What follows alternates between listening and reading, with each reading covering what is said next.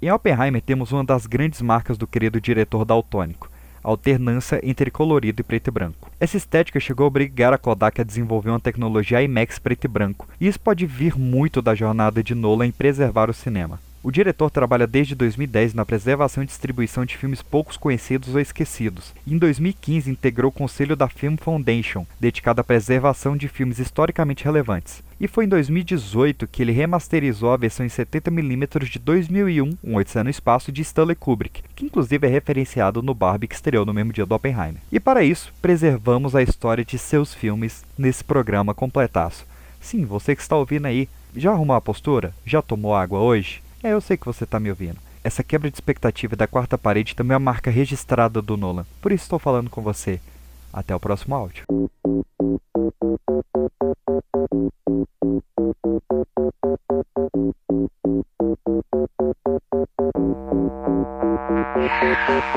Antes da gente passar para o penúltimo filme, eu quero trazer aqui uma teoria que nos enviaram, que é a teoria do Nolan verso.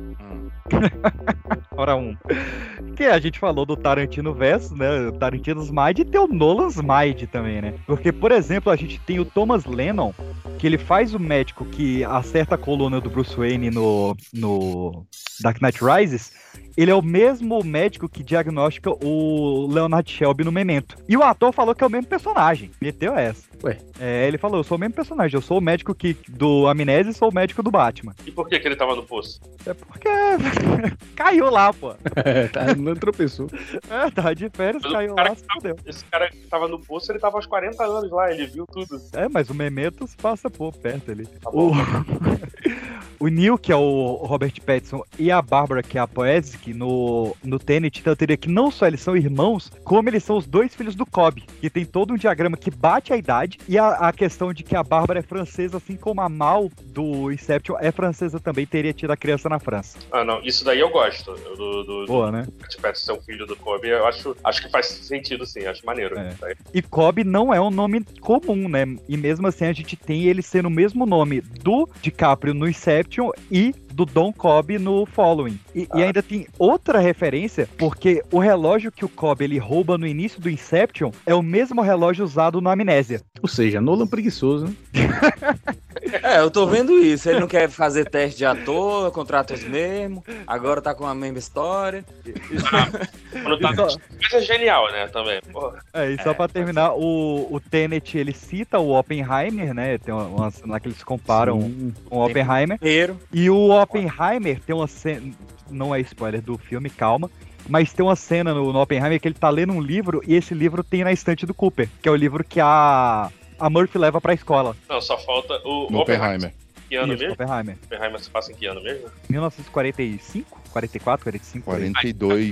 42, né? Isso. Ah, então é fácil edição da Detective Comics lá.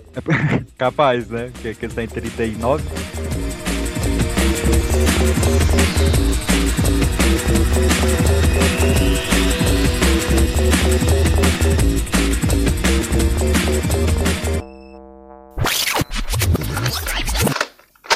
Se o brilho de mil sóis enrompesse de uma só vez no céu, isso seria como o esplendor do poderoso. Eu me tornei a morte, a destruidora de mundos.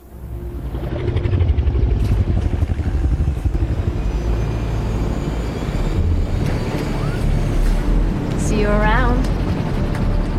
You're welcome. I had it under control. Those weren't street thugs. They were trained killers. I saved your life. In return, I need to know what you did with Bruce Wayne's fingerprints. Wayne wasn't kidding about a powerful friend. I sold his prints to Daggett. For something that doesn't even exist.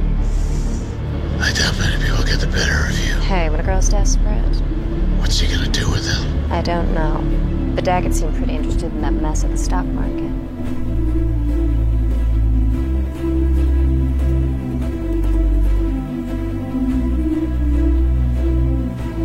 Temos o mesmo retorno? Será que temos? É, Foram demais, quatro anos, cara. foi de Porque- 2008 pra 2012, né? Isso, uma Foram Foram quatro anos. Uma copinha. Porque Batman não tem no filme, né? Que isso? Que tem É, o filme do Batman é o Batman.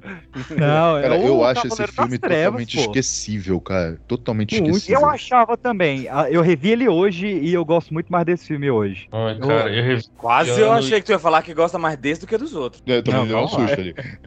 Isso. Eu, eu revi esse e eu acho que eu dormi, sei lá. Não, eu adorei, cara. Chato demais de achar, é cansativo. Como o Jason falou, ele tem, ele tem uma primeira cena foda, uma primeira cena lá, Missão Impossível, né? Te Hum. prende, É, não, mas não. Não, ele, ele tem cenas boas. Tem a, a própria cena do estádio também explodindo é legal. O, a É luta linda do- É, demais. é, não, ali, A primeira não, ali, é, do ali, ali é muito discurso, ali parece a Inquisição espanhola, sei lá. Nossa, aquela Não, voz dele Bem, irritante né? pra caramba, não, sei lá. Acho que Mas que, que é? O, o- Como que é o nome do, do Bane, rapaz? Me fugiu O agora. Tom Hardy. Tom Hardy. Tom Hardy. O Tom Hondurinho. ele já é um, um, um budejador, né? Ele, ele é um ator que não fala bem. Não é? Com aquela máscara, ele tem que ser, ele tem que ser legendado, não dá pra entender nada. Cara, vocês Ele- sabem que o que, o que foi pro cinema já é redublagem. Que o Já original é redu... era ah, pior. era pior que aquilo. É, o Era original- pior, era É a versão pior. melhorada do cinema. Caraca. É, ele é aquele do ator. Pra quem viu É, é, o, o, O banho do Pink Dunkirk, né? Que- No Dunkirk bota ele no, no, no helicóptero do comandante Hamilton, né? Eu assisti Dunkirk É. ontem e simplesmente não dá pra entender nada que ele fala o filme inteiro. Não dá pra entender. E nesse, o, e o, o Christian Bale tá louco também, né? Que ele fazia uma voz pro Batman no Begins, aí no, no Dark Knight ele fez outra voz, e nesse ele só late. É, ele, ele encarnou aquela coisa de falar. Isso pra mim É. um dos melhores filmes do, do, sobre o Batman, lá, principalmente lá naquela, naquela página lá, Terra Brooklyn, em 1917, que é todas as cenas do Batman falando com algum personagem e a legenda é só ele.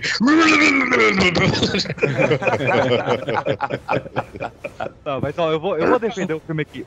Esse filme, ele tem um peso emocional muito foda. Porque ele tem a, a parada do Gordon tendo que, que trazer a mentira, né? Tendo que defender o Harvey. E toda vez lembrando que o Uhum. Harvey ameaçou os filhos pequenos dele com a arma na cabeça. E, cara, o discurso do Alfred, de que ele tava feliz que o Bruce tinha deixado de ser o Batman, que ele falou, não vou enterrar outro membro da família Wayne, eu prefiro ir embora pra ver do que ver você sendo o Batman de novo. Ele, eu cuido de você desde que eu ouvi seu choro ecoar por essas paredes. Cara, essa cena é linda demais. Essa, essa cena é linda. Mas aí, é- mas assim, ó, o filme tem esse ritmo. o ruim é isso.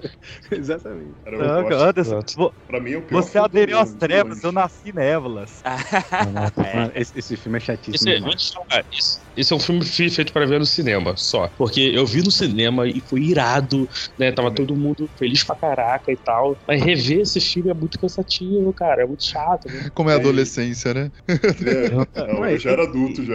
É, é um filme muito catártico. Você É, sai de cinema, ah, que filme foda! Aí depois você começa a pensar o filme, cara. Aqueles policiais Eu- ficam dias embaixo do esgoto, aí depois saem correndo, Nossa, lutando é de muito- dia, dando porrada e todo É, mundo Ba- assim, Batman sol na cara tempo, dele.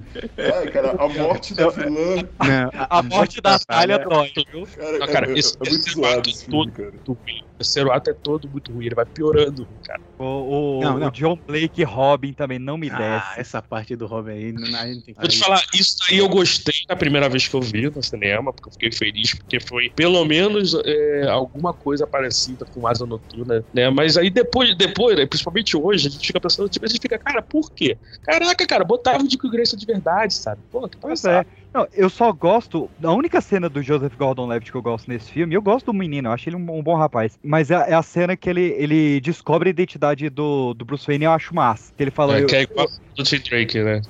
É, que ele falou, via no seu sorriso o sorriso de órfão que eu ensaiava nos espelhos todo dia. Então, eu- eu- quando eu vi aquele sorriso no Batman, eu entendi que ele era o Bruce Wayne. Essa, essa cena eu acho muito foda. É, Mas só é mesmo. bonito, mas é, é isso, né? Mas é um filme chato. Ele tem é bem produzido, tem é tudo bom. Mais uma vez, o time, é- eu gosto, eu gosto da, da Anne Hathaway que ela fazendo qualquer coisa. É, é bom. Eu acho ela boa. Ela- E agora tem um defeito nesse filme, né? Todo mundo, quando eu falei de uma atriz, acho que todo mundo pensou que das, atrizes mais expressivas dessa geração, que é aquela Marion, O Marion Marion Marion Cotillard. Marion Ela Cotillard. morre, ela morre daquele jeito? É, é- é isso mesmo? é Caralho, aquilo é, que aconteceu? é, é- é rasgar a carteirinha de atriz, viu? É uma das Nossa. piores. é- É capaz de ser a pior morte do cinema.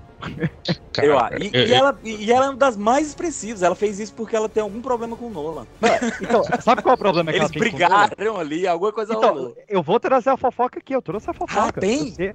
Tem. É- Essa, a, a personagem da Talia al Ghul, ela foi escrita pra ser a Kate Winslet. Só que Hum. quando a Kate Winslet foi fazer o teste, quem tava escalado pra ser o John Blake era o DiCaprio. E ela não queria atuar de novo com o DiCaprio pra ficar estigmatizada. Porque eles já tinham feito Titanic e tinham feito um filme de, de escritor recentemente também. Ela falou, porra, três filmes pá com o DiCaprio não dá. E aí ela sai e o DiCaprio sai. Quando ela saiu, o, o Nolan bateu o pé, então eu quero a Marion Cotillard. Só que a Marion Cotillard, ela tava grávida de seis meses quando iniciou a filmagem. Ele falou, ó, dá pra gente esperar quatro meses. Ele esperou, e quando ela faz o filme, ela tá com o bebê com um mês de nascido. Essa mulher não tava dormindo, era nunca. É. Ela achou aquela oportunidade de tirar um cochilo, foi rapidinho.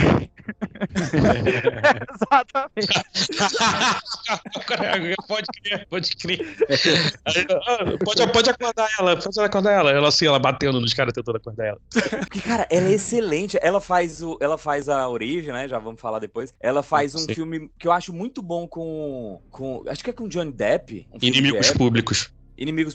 Inimigo. Muito, ela é muito boa. Mas aquela morridinha que ela só deita a cabecinha, eu não aceitei. Não é possível. É, é. Até ela no resto do filme, ela tá muito boa, né? É, Ela, ela até faz- no resto do filme tá muito bom. Aí o filme já, já tava me enchendo o saco. Quando morre desse jeito, aí eu fico puto. Mas o- o- esse filme tem um problema do plot, do, do momento que você descobre que o Bane, na verdade, é um capanga dela, destrói o filme Nossa. de vez. Porque o Bane já estava arrastado, já estava chatíssimo, e a Talia nunca foi uma ameaça no filme. Você nunca sente medo dela. Não, Então, ela, não, ela não existe. É. A Thalia não existe, ela, foi- ela é acrescentada no final. Inclusive, assim, é, eu já vi algumas pessoas falando, eu não sei se é verdade, vocês que, que leem muito quadrinho, né? Eu li muito quadrinho do Batman, mas eu não me lembro disso, dessa personagem Miranda ter, ter existido. Alguém me disse que ela existia. Mas eu não, não lembro de ter essa menção. Eu acho que Não, existia provavelmente alguma personagem com esse nome, sabe? E o Nolan só pegou o mesmo nome e aproveitou. Igual o John Blake também, é a mesma coisa. Também tinha esse garoto que ajudou o Ba- Batman numa investigação. Existiu também. Mas, assim, não é o mesmo personagem, sabe? É, o, o John Blake ele fala que foi uma- um negócio de numerologia lá que ele misturou o nome de todos os Robins e deu John Blake. Ah. Ó, pelo menos no, Cara, no guia dos quadrinhos não tem registrado nenhuma Miranda Tate, não. E assim, ela Hum. é, é forçada a barra na- no personagem. Porque fala todo, desde o primeiro fala da criança que escapou daquela prisão, que não sei o que e tal. Aí a essa criança mais braba do planeta, filho, herdeira do, do- da lenda, do mito do Hazal Ghul, é aquela mina? Estranho, né? Não pegou bem, né? Não, É, Por um bo- momento Bota a do filme- criança careca, né, É. meio andrógena assim, pra tu não saber se é menina ou Isso, menina. isso. É, aí vai Que falar inclusi- assim, não, eu, eu não vou mais ser a ninja perfeita aí, a guerreira perfeita, vou aqui estudar, vou, sei lá, vou pra Harvard pra ser uma... al- alguém da diretoria da, da Wayne. Que isso? É um, é um Isso. plano muito a longo prazo, né? É, Serão hoje. esticaram demais aí. É, assim, não, não vale se aprofundar muito no, no assunto, né? Mas esse filme, além dele ter custado 250 milhões e gerou mais do que o segundo, né? Ele gerou 1,08 bilhões. Ele não foi indicado a nenhuma estatueta, porque ele, ele saiu só no mesmo ano que Hora Mais Escura, Skyfall, Django, Argo, Lado Bom da Vida, Miseráveis, Vida de P. Lincoln, né? Então não tinha muito espaço pra ele. E esse filme ele teve a infelicidade do atentado de Aurora, onde um cara entrou no, no cinema vestido de coringa e acabou matando 12 pessoas e ferindo outras 58. Mas não vou falar o nome do cara aqui também pra não dar ibope. É, mas a gente falou mas vai- Hitler no início, né? Mas não pode falar o nome. Não deve Mas já morreu, né? E, mas vale falar a campanha belíssima, né? Que fez o Christian Bale e o Barack Obama visitou todas as famílias dos envolvidos e tal. E foi, foi bem tocante essa campanha. Vamos voltar, meus queridos, para os filmes autorais do Christopher Nolan, porque em 2006 nós temos um dos filmes mais geniais da história de Hollywood, The Prestige, o grande truque.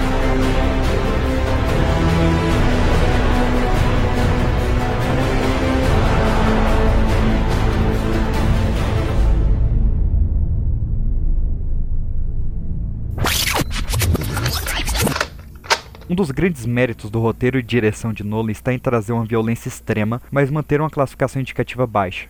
Sempre referenciada, a cena onde o Coringa mata um capanga com um lápis ou conta uma versão de sua origem com violência e mutilação são marcos preocupantes dessa habilidade. Com Oppenheimer, Nolan retorna para a classificação indicativa alta pela primeira vez desde Insônia, além de que a realidade é muito mais violenta do que qualquer ficção. My father was a drinker and a fiend. And one night, he goes off crazier than usual. Mommy gets the kitchen knife to defend herself. He doesn't like that. Not one bit.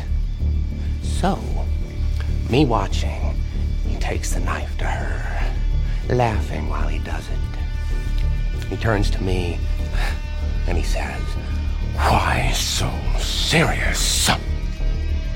He comes at me with the knife. Why so serious? He sticks the blade in my mouth. Let's put a smile on that face. And. Why so serious?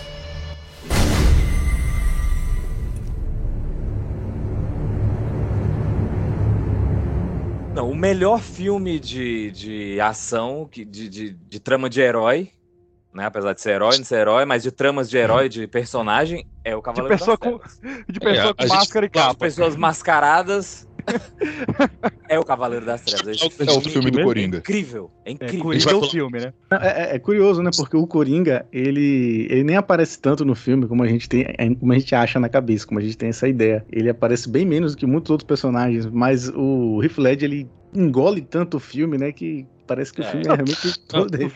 Tu fica o filme todo esperando o cara aparecer de novo. Aquela discussão que não tem nada a ver, né? Não, tem, não precisa escolher um outro, mas qual o melhor? Batman ou Super-Homem? O time Batman. Sabe essa? Aí a galera fala. É a discussão do Batman ou Super-Homem é o melhor, o melhor trama de, de, de herói. Aí, depois desse filme, a galera só tinha um, um argumento. Porque falava do Super-Homem, que realmente tem várias histórias, e os vilões. não sei o quê. E o cara fala só, e o Coringa? Cara, acabou, né? Esse argumento é o ponto final. E o Coringa? É, vai, co- vai comparar com o Lex Luthor que quer comprar terreno pra explodir e vender na LX? Fazer o golpe imobiliário da Califórnia. cara de peruca, pô, eu não confio em careca. Mas é, é- é curioso, né? Como realmente a gente fica muito focado no Coringa, o marketing foi todo em cima do Coringa. E o, o Batman e o Coringa, eles só vão se encontrar em 52 minutos de filme, cara. 52 minutos de filme. Cara, aquela cena de abertura. Puta. Puta que pariu, Ah. cara. Aquela invasão do, do banco com um ônibus escolar. Puta que pariu. E eu, de novo, foi outro filme que eu perdi de ver no cinema. Eu tenho uma puta mágoa com isso. Esse eu vi. Esse eu vi no cinema, com 12 anos. perdi. Só vi o Isso terceiro. tinha que, isso tinha que Eu vi essa- no cinema, sabia? Acho Mas ele isso- relançou. Ele relançou, Relançou. quando fez 15 anos, eu acho. 15 ou foi 10 anos, não lembro. Já tem 15 anos. 15 anos já? Caralho. Já, já tem 15 Putz. anos o filme. Fez 15 anos esse É. ano, inclusive. Os 15 anos esse ano, na verdade, já. É. é, não, então foi quando fez 10 anos que relançou. É, são dois inícios geniais, né? A gente tem o primeiro início, que é essa invasão ao banco do, do Coringa, que ele está usando a, a máscara do César Romero, né? Que é foda demais, que é um matando o outro, e depois já pula pra algo que é muito quadrinhos, velho. Que é o, o Batman prendendo o vilão do filme anterior, de novo. Que é ele prendendo o Uhum. espantalho de volta. E tem aquela parada É, do, dos, dos o falsos espantalho não foi preso. O espantalho não foi preso no Batman Begins, não. É, ele não foi É, preso no é, Begins, não. É, ele é, é, só tá aprendendo então, né? Mas é o vilão do, do anterior. Ele termina solto. É, termina o- cavalgando aquele cavalo que solta fogo da boca. Muita gente não lembra, mas o, o Begins ele termina bem aberto pro segundo. Bem aberto mesmo. A trama, É, ele, elas estão muito bem conectadas, as, as duas ele recebe a carta do, do Coringa no final, né? É, tem a carta do Coringa, tem a questão da caça à máfia que já tá desde o primeiro filme, aí eles continuam por causa disso. O Harvey Dent assume porque o, o promotor antigo morre no, no, primeiro, no filme anterior. Então tem todas essas ligações. Não, e também, É, desde o primeiro filme fala que prender o Falcone ou matar o Falcone não ia resolver o problema da máfia. Era uma parada muito maior. Hum. E agora tem o Maroni, né? mas, o, mas isso também é um traço. O Nolan é muito esperto. Isso é, é um traço dele, ele nunca fecha os filmes. Então, Por, por uma, o seguinte motivo, né? Money! Se ele puder fazer a sequência de qualquer um, ele manda. esse é o primeiro filme do Nolan que tem essa abertura aí que te captura, né? Essa abertura grandiosa, é, muito investimento e tal. Você, a gente falou dos primeiros filmes, que, era, que eles têm inícios chatos, arrastados. Daí pra frente, quase todo filme dele tem essa abertura. Cavaleiro das Trevas tem, o terceiro filme tem aquela cena do, do avião, que é incrível. Tenet tem Sim. a abertura foda. É, Inception começa com a- também com uma abertura cheia de camadas já. Tipo, isso. Sim. Daí pra frente. Interestelar que não, né? É, É, no do Estelar tem que começar assim não, já. Mas ele começa lindo. começa com um poema, né? É um poeminha, pô. Eu adoro essa cena do- dos falsos Batmans, que eu acho. Pra mim, o Nolan, ele é um dos caras que mais entendeu super-herói de quadrinhos do cinema, cara. Que aquilo é muito quadrinhos. Você ter os falsos Batmans que usam arma, e aí o Batman chega pra bater neles, e você ter a referência, cara, porque nessa cena o Batman não mexe o pescoço. Aquilo é muito bom, que ele fica mexendo assim, e depois ele vai pedir, né, o uniforme pra ele conseguir mexer o pescoço. É porque É, a maior fraqueza do- do era o cachorro. É, tem os cachorros lá, né? E tem a, a- a parte que mais me dói nesse filme é que- quando o Batman fala, eu trabalho sozinho. Isso é quando, toda vez que me perde o Batman é quando ele mete essa. Exatamente. Isso daí eu odeio. Isso daí eu também eu, eu, eu fico de saco cheio. Tá, tá que ali não tem Bate-Família, não tem Robins, Bate... Mas, cara, a gente acabou de sair do filme que no final do Beguins, ele no telhado, Alfred, Alfred. Ah, porra, não É. trabalha sozinho. Tu, seu Lúcio Fox, não era nada. Não, e, Não, o, o- o Gordon, que é qual protagonista do- da trilogia? É, o, Pois é. o- esse filme é o Gordon Beguins, cara. É A, a- a- a origem do, do comissário Gordon é esse filme. É, é foda. Cara, aquele funcionário da, da Wayne que, que ele vai querer chantagear falando com o Lucius Fox. É, fala, você quer realmente chantagear um dos homens mais ricos e poderosos do mundo, que à noite é um vigilante que os- todos os bandidos de Gotham temem. É, Good ele fala luck. que ele tem cara de merdeiro, né, velho? Você olha a cara dele, ele tem cara de merdeiro. E ele só faz merda o filme todo. Não faz merda. Depois- Mano, isso é muito bom. É, é muito bom como esse filme ele tem tantas. é, vou, vou falar camadas, a gente tá falando de Nolan, é, falar de camadas é, é complicado, né? Mas eu- é porque ele, ele é um filme tão. É, eu- é que eu não quero dizer complexo, mas eu lembro que depois do, do Cavaleiro das Trevas, é, meio que até mandaram ele fazer o terceiro um pouco mais simples, porque ele tinha tanta coisa acontecendo ao mesmo tempo que era confuso. E você percebe, eu já assisti esse filme provavelmente dez, mais, mais de 10 vezes. E sempre você repara mais coisas. E, e esse personagem, quando você passa a prestar atenção nesse personagem, mano, é um arco que existe só pra esse personagem aí, cara. E, e tem isso É. pra todos os personagens desse filme. Todos os personagens têm um arco próprio, cara. É muita coisa ao mesmo tempo. sabe? Isso é a importância de você não limar a versão do diretor. Que vai pro cinema. O filme é grande, o filme tem, porra, 50 minutos pra eles poderem se encontrar, acontece coisa pra caramba, tem vários plots ali pra poder serem explicados, e aí chega no Batman vs Superman, eles tiram 50 minutos do filme, você não entende pra que, que servia a bala, por que, tava investigando aquela bala, entendeu? Aí você vê, produção do Nolan também, eu não, não, não entendo isso, cara. Esse filme tem umas nuances, cara, que me pega demais. Que tem, realmente, é coisa que você vai percebendo toda vez. Por exemplo, eu fui perceber agora, não sei se tinha percebido antes, mas me chamou muita atenção agora, o tanto que o Coringa ele fica incomodado quando alguém chama ele de freak ou de louco. Ele fica realmente Uhum. bolado quando alguém chama ele Eu sou assim. louco. Não, eu não sou Porque louco. o- Eu sou louco. Porque o Coringa, os outros que são loucos. É, a teoria do Einstein, né? É. E a melhor coisa fica- de tudo é não dar a origem do Coringa. Isso. Quando ele É, dá bota várias, fogo- né? Quando ele É, bota é. fogo no dinheiro lá, ele. tipo, Ele tá rindo da cara. Fala, cara, você, a, a vida de vocês é em função disso aqui. Tipo assim, sabe? E o doido sou eu. Se liga, né? Ele. O Dolan Ele explica, gosto- né? Ele pegou uma de explicar. Até Dunkirk, ele pegou uma de explicar filme que foi brincadeira. Eu gosto de pólvora, gasolina e bombas. E o melhor dessas três coisas é que elas são baratas. É. São, pa são parênteses que eu quero entrar aqui, cara. Pra mim, o filme ele se torna um clássico mesmo quando as frases dele são imortalizadas. A gente vai lembrar de Poderoso Chefão, a gente vai citar várias frases de Poderoso Chefão. A gente vai lembrar do Vingadores 1, a gente vai lembrar de, pô, nós temos o Hulk, Deus fraco, tua mãe sabe que tu veste tuas cortinas, todas as frases. E esse, acho que é o filme de frases mais icônicas da história do cinema. Desde a, a- a que o Lucas falou na abertura, né, o que não nos mata nos deixa apenas mais estranhos, que é incrível. Tem ou você morre herói, eu vivo bastante pra virar um vilão, que a gente usa todo dia essa frase aí. Tem, cara, tantos, né? Al- Alguns homens só querem ver o mundo queimado, que o Alfred fala. Claro, Nossa. I Soul Serials, né? Foi a mais famosa. O Alfred sou um legal agente nesse do caos. Sou agente do caos. Tem uma que eu uso demais também, cara. Demais, que é a noite é sempre mais escura antes do amanhecer. Eu acho essa frase muito foda. Sim, eu uso essa frase. É, Vamos botar um sorriso nesse rosto. Cara, tem a parte que o- do interrogatório do- dos dois, que ali ele entende tanto o Batman e o Coringa, que ele fala: matar você, eu não vou matar. Você me completa. Não tente ser como um dos policiais, você não conseguiria nem se você quisesse, porque pra eles você é tão louco quanto eu. Cara, que frase.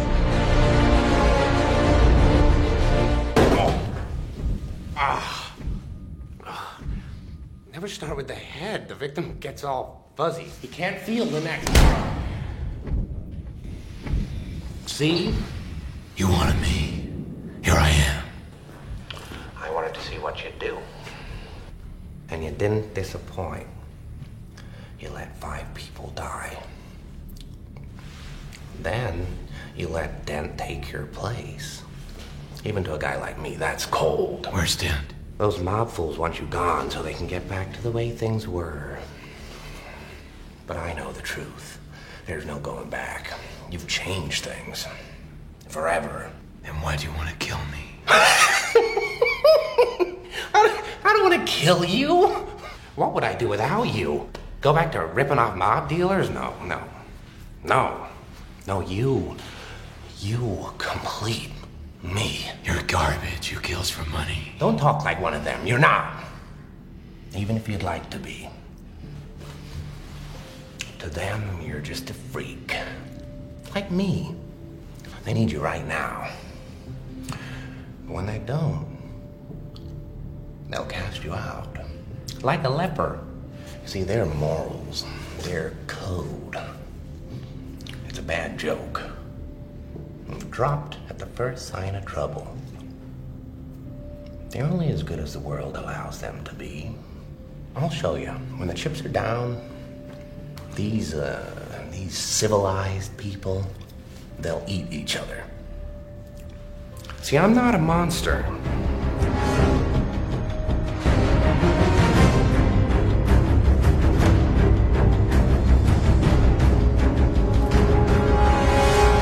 Precisam de você agora. Quando eles pararem de precisar, eles vão te caçar igual me caçam, né? Bom, Esse, esse Outra interrogatório é muito foda. Outra que todo mundo aqui já usou, com certeza também. Eu sou um cachorro correndo atrás de um carro. Eu não saberia o que fizesse se eu pegasse dele.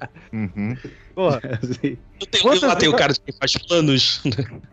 Quantas vezes a gente não usou, não era o herói que merecíamos, mas era o herói que precisávamos. Cara, esse filme, olha o tanto de frase que a gente usa até hoje desse filme. E é tudo Mas frase original, não é frase de quadrinho. o, o Coringa mete essa de que ah, eu, tenho, eu tenho um cara de quem faz plano, mas ele é o cara mais inteligente que, nos filmes de herói todos que já passaram. Ele, ele paga, é, ele paga de que improvisa, de que ele é sociopata, que ele não planeja, que não sei o quê. Mas o, o filme inteiro é um plano dele, sabe?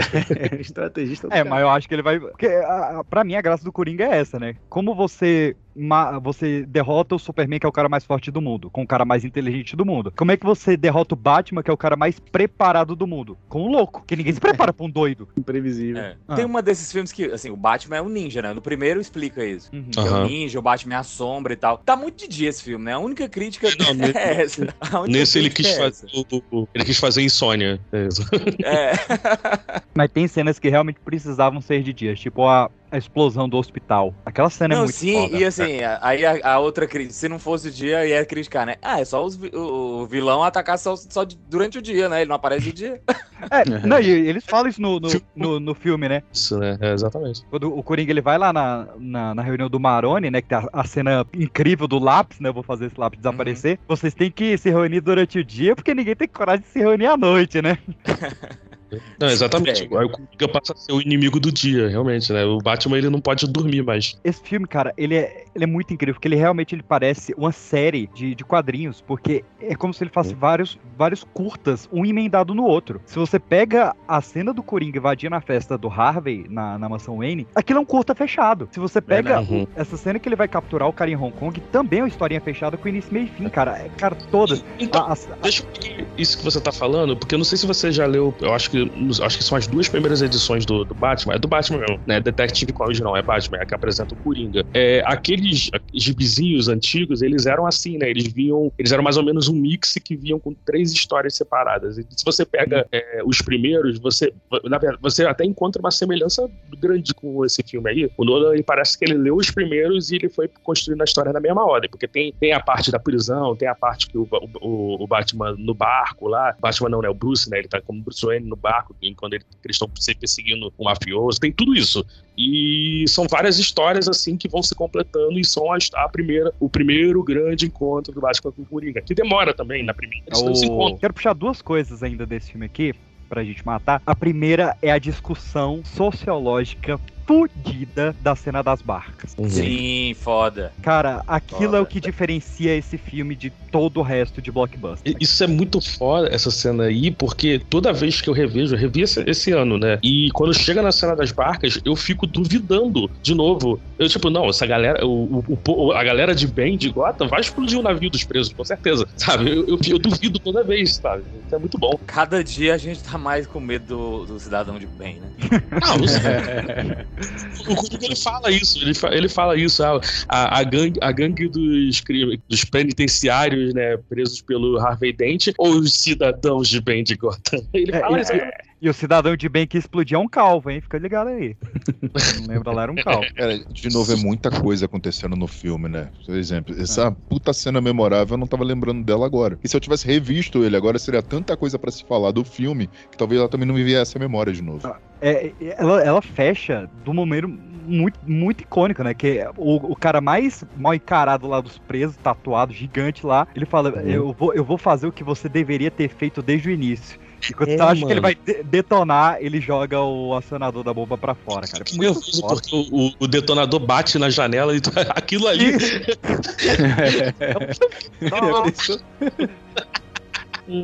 Pra você a gente falou disso, falou de Coringa. A gente nem falou do Coringa vestido de enfermeira, né? Que é uma das cenas mais, mais maravilhosas. Pois é, você tava falando das cenas que fecham, que podia ser um episódio. A do hospital podia ser um episódio, né? Ele cria a situação e cria, mostra outro vilão, né? Tá nascendo, e sai É. do, do hospital explodindo. Quer dizer, ele, ele cria a situação pra entrar e mostra ele saindo. Não. Também outro arco fechadinho, né? Ele cria um arco de um policial lá, que é o Ramires, que o cara quer matar o Gordo porque tem que matar o Não. advogado, porque a esposa dele tá no hospital e se ele matar o advogado vai. Ramírez, Ramírez é a oficial, a, É, a mulher. é A, moça. É, que- E outra, e tem, Ah. e nessa, e nesse arco tem outra decisão, né? Porque eu acho que ele ele dá a escolha, né? Eu acho que de um hospital ou de uma escola com a criança, uma coisa assim, né?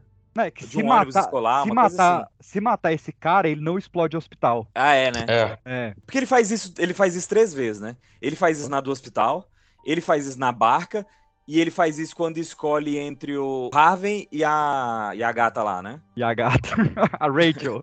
A Rachel, isso. Cara, eu, estão falando dessa questão das histórias. Eu vi esse filme no cinema. E quando você você vê esse filme no cinema, no final do filme, tu tá exausto, assim, de tenso, de cansado. E na época era uma parada muito. Caramba, cara, o que, que foi isso que eu vi? Que a gente- a gente via filme de herói nessa época, e era tudo historinhas do vilão, perseguição e tal. Esse filme, com todas essas camadas, essas complexidades, essas discussões, é algo que até hoje é muito raro nesse tipo de filme. E na época foi de explodir a cabeça. Saí do cinema assim, caramba, que foi que eu vi? E o que não falta são cenas como essas que estão falando. Não, o filme não, não envelheceu um dia, cara. Não envelheceu um dia. Não. Só. Você a falou- única coisa que eu vejo como sobrenatural em toda a trilogia é o Duas Caras. Então vamos puxar aqui, É. né? A, única coisa- melhor, a melhor origem de super vi- de, de vilão da história do cinema. A origem de, do, do- dos caras, cara. A melhor executada, Uhum. você quer dizer, né? A melhor. é o melhor. inverso da é melhor. redenção, né? É o total, o total inverso de, reden- de redenção. Pô, Aquilo é a adaptação verdade. de piada mortal Sim, do Alan Moore é, no, no maior cerne da palavra adaptação. E a adaptação de Longo Dia das Bruxas e Vitória Obscura também. Sim, só que eu, eu falo do, do cerne realmente, porque ele pega a Sim, ideia sim. de eu vou pegar o melhor cidadão de Gotham e eu vou provar que se eu der o pior dia da vida dele, ele vai ficar tão louco quanto eu. E ele pega essa ideia do Alan Moore e ele dissolve nessas duas horas de filme de uma maneira tão brilhante, cara. Você compra. Chega um momento que você fala, eu, eu compro o Harvey Dent ser bonzinho, ele não precisa virar o duas caras no final. Tu já tá gostando do cara. Uhum. Ele é realmente o herói, né? O herói do filme é ele até ali. É, e aí, cara, quando ele cai, que ele, o rosto dele encosta na gasolina, você já. Hum, Não, isso é muito bom, Peixes, porque eu vi esse filme no cinema e eu não fazia ideia de que o Harvey Dent era duas caras. Eu não sabia, né, na época eu tinha o quê? 12 anos, sei lá. E eu não sabia que teria duas caras no filme também. Então foi uma surpresa muito grande pra mim isso aí. É, Quando ele, ele pega o, o, o, o, o Bolinha, né, do, do Esquadrão Suicida lá, como é que é o nome dele? Você que entrevistou ele? Como é que David Ele mesmo? Deathmaster. Isso, quando ele pega ele e começa a interrogar ele jogando a, a moeda, aquilo ali já foi a primeira dica. Eu lembro que eu tava com, com adolescentes, né, na época, né, com os moleques da escola, assim, todo mundo começou a chorar e falando, caraca, será que ele é o dois caras e tal? E aí, quando tem a cena dele caindo na gasolina, todo mundo, putz, todo mundo tava, cara, a gente tava comemorando muito, porque É, o- ia ser o Dodge. hoje, hoje pra nós já estraga, né? Quando fala Harvey Dent, a gente já sabe. Já Ah, sabe. realmente. Nossos Aliás, é dois caras curioso. eram o Tommy Lee Jones. É curioso É. como o filme coloca, dá esses sinais de que ele é o Duas Caras, né? Desde a sala dele, que, é- que tem uma parte bagunçada, uma parte organizada. Nossa, isso é, É, muito foda. Uma A prateleira estante, de né? livros que tá. É, a estante também, mas se você olhar a- a- o cenário todo da sala dele, tem umas caixas que estão bagunçadas, outras que estão empilhadas corretamente. É todo o cenário é todo assim. Uma área Não, bagunçada, ele- uma área organizada. Quando ele pergunta pro Gordon, né, qual era o apelido que me davam na corregedoria, o Gordon não fala, mas você entende que o apelido dele é Duas Caras. Uhum, Ele Uhum. fala com outras palavras, ele eh, disfarça, no- mas ele fala com as É, de- depois, quando ele tá com a cara queimada, ele fala, né, Harvey Two Face. Ah, Two Face, muito bom, velho. Você entende, cara, a transformação dele, porque você entende o amor dele pela Rachel, né? A Rachel melhorou muito nesse filme. E, e quando a Rachel morre, quando entra o Batman lá e ele, e ele desespera, né? Por que, que você veio me salvar? Por que, que você não foi salvar ela? Tá desesperado junto com ele ali. Cara, que filme. Mano, eu, lembro no cinema, quando, quando a Rachel morre, eu dei um pulo pra trás na cadeira, assim. Foi, que foi assim, caraca, tipo, sério? Isso aconteceu mesmo? Porque a gente tá acostumado a ver em filme de herói e o cara salvar a mocinha, né? É, Mas e é a porque gente o Nolan se tem que apega a matar ela, né? A gente se apega Oi? a ela. Quando na, na festa, eu já não queria que ele pulasse. ele não pula, solta. Aí ele, tá bom. Cena? Escolheu as palavras erradas. É. Larga ela. Todo, todo herói do Nolan tem que perder a esposa, cara. É, é lei. No, no Following, a loira morre. O Amnésia é porque a esposa tá morta. No Insônia, o Alpatino perdeu a esposa. O Batman perde a Rachel. No Grande Truque, o Hugh Jackman perde a esposa. No Origem, o DiCaprio perdeu a esposa. No Interstellar, o Matthew McConaughey perdeu a esposa. E aí, meu irmão? O que, que tu tá E querendo pra, um dizer cara aí? que, e pra um cara que trabalha com a esposa, isso é preocupante, né? Não é? né? Sinais o de esposa também no, no Grande Truque também, o Christian Bale. Aliás, vocês falaram aí antes, né? o- O Anderson falou do, da, que o Nolan fala pra assistir na maior tela e tal, não sei o quê.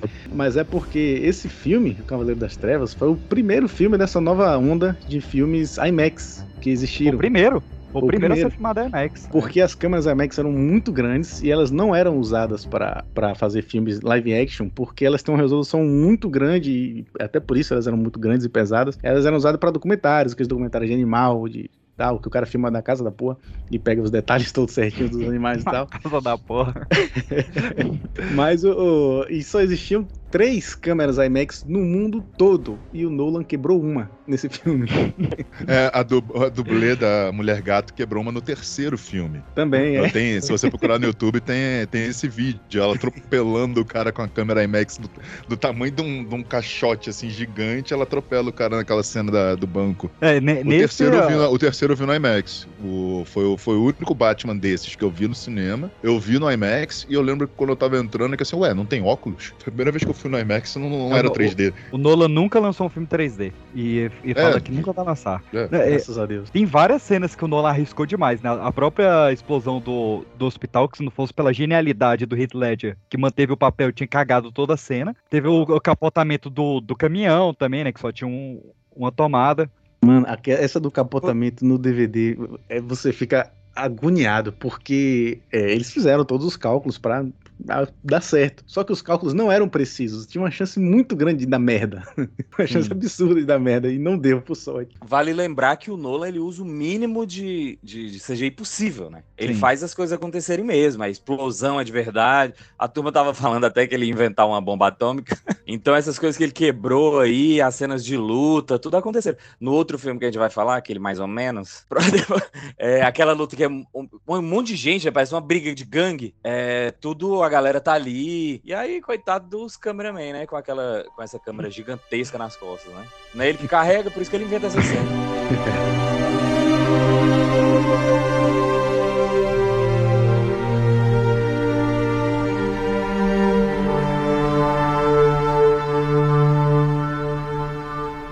What bus driver? School's out. Time to go. Not getting up, is he? That's a lot of money. What happened to the rest of the guys?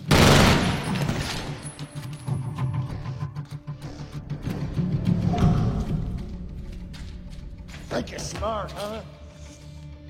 the guy that hired you's They'll just do the same to you. Oh, criminals in this town used to believe in things. Honor, respect. Look at you. What do you believe in, huh? What do you believe in? I believe whatever doesn't kill you simply makes you stranger.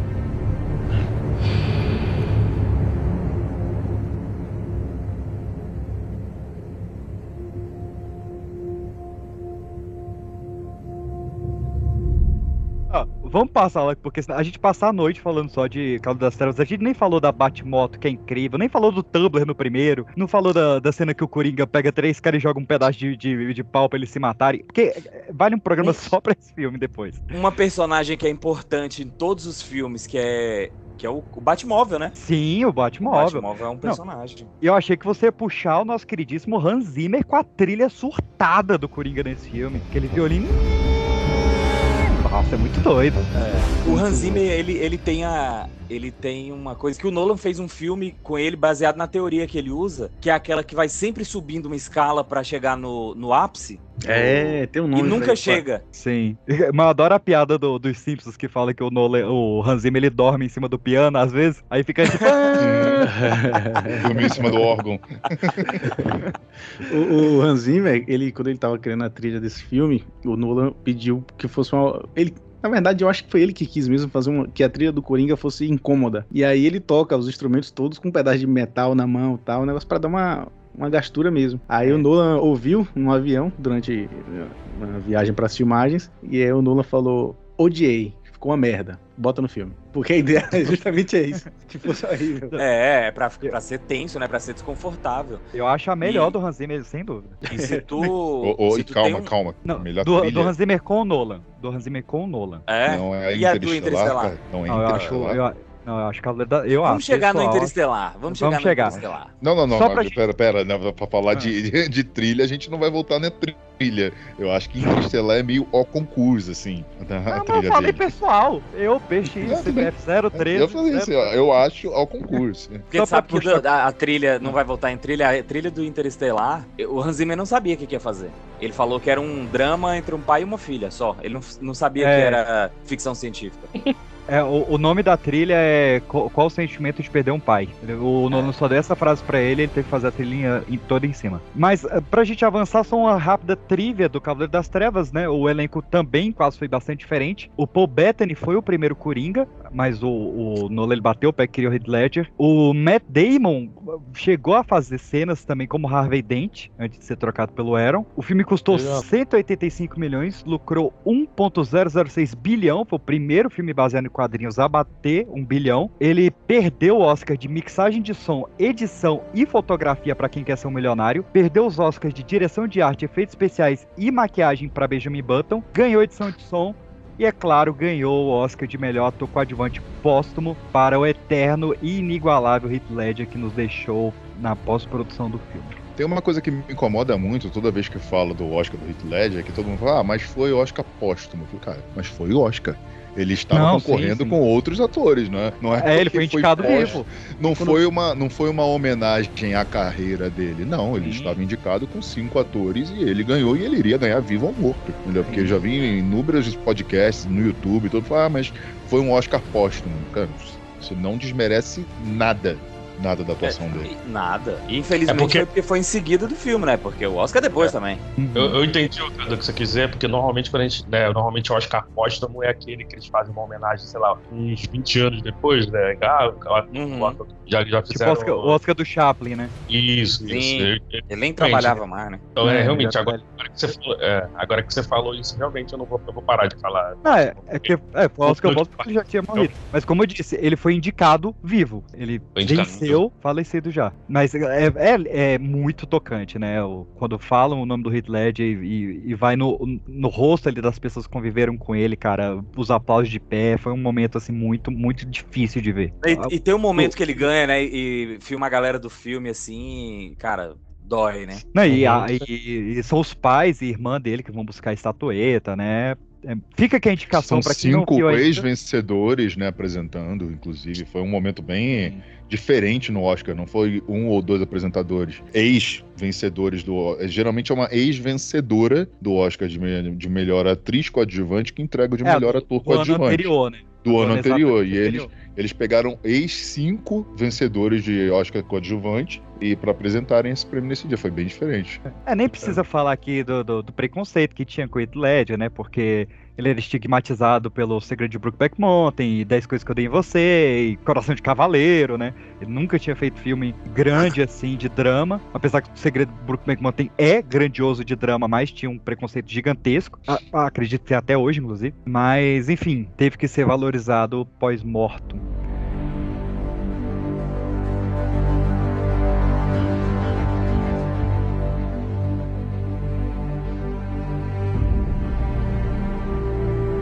Mas vamos, meus queridos, para o, o fechamento dessa trilogia do Nolan no Batman, antes da gente voltar para os filmes autorais, porque em 2012 nós temos o retorno do Cavaleiro das Trevas, o Cavaleiro das Trevas ressurge.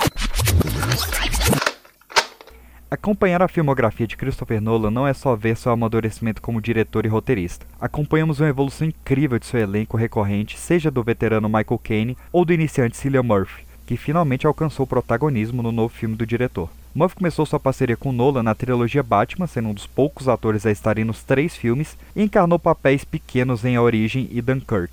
Mas curiosamente ele sempre teve o tipo de protagonista do diretor, branco, visivelmente perturbado, bem vestido e com cabelo penteado para trás, assim como o próprio Nolan. É difícil imaginar qual escolha poderia estar mais perfeita e à altura de encarar J. Robert Oppenheimer do que o excêntrico Pink Blider Cillian Murphy.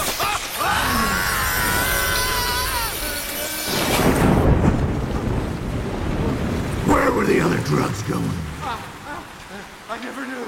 I don't know. I swear to God. Swear to me!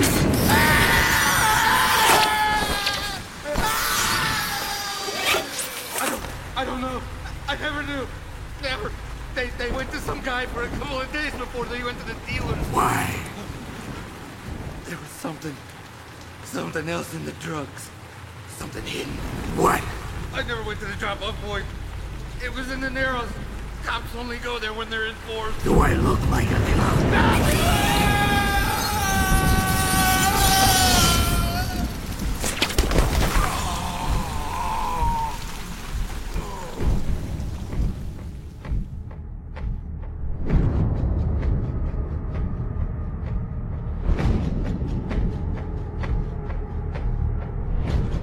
Então, vale lembrar que a Warner estava desesperada desde o Batman Eternamente para ter um quinto filme do Batman, né? Teve o roteiro que eles chamavam de Batman. Depois do Batman e Robin. E- Isso, desculpa, depois do Batman e Robin, realmente. É, aí teve o roteiro que seria o Batman Triunfante, né? Que eu acho que se não me engano, teria o- acho que já teria o espantalho, já estava com plano de ter o Isso. espantalho. Era o espantalho. Aí eles insistiram e aí eles estavam querendo fazer a adaptação do Batman ano 1. E aí né, eles meio que mesclaram né, a ideia que estava do Batman ano 1 com a ideia do espantalho, né? Então deu eu acho que deu muito certo até. É, esse Batman 1 ia ser do, do Aronofsky, né? É, o Aronofsky que é dirigente do É, Nolan. que ia ser o Batman borracheiro e tal, aquela coisa É toda. outro piroca, né? A, a mulher gata garota de programa, era aquela maluquice. Olha o papo desse Aronofsky. O- o- esse filme, né, o primeiro título dele era Intimidation Game, né? do- desse Batman Begins. É que não podia vazar que era um filme do Batman, né? Eu lembro na, não, mas eu lembro na época que eu já, já entrava na internet, né, pra ficar vendo essas coisas de filme, e quando saiu o trailer, eu, caraca, tipo, assim, passando no SBT, do Batman e Robin, de repente, ah, o trailer do novo filme do Batman, e vai ser um filme, um filme prequel, na época não falavam reboot ainda, ia ser um filme de origem, né, um filme antes, antes do, do Batman de 89.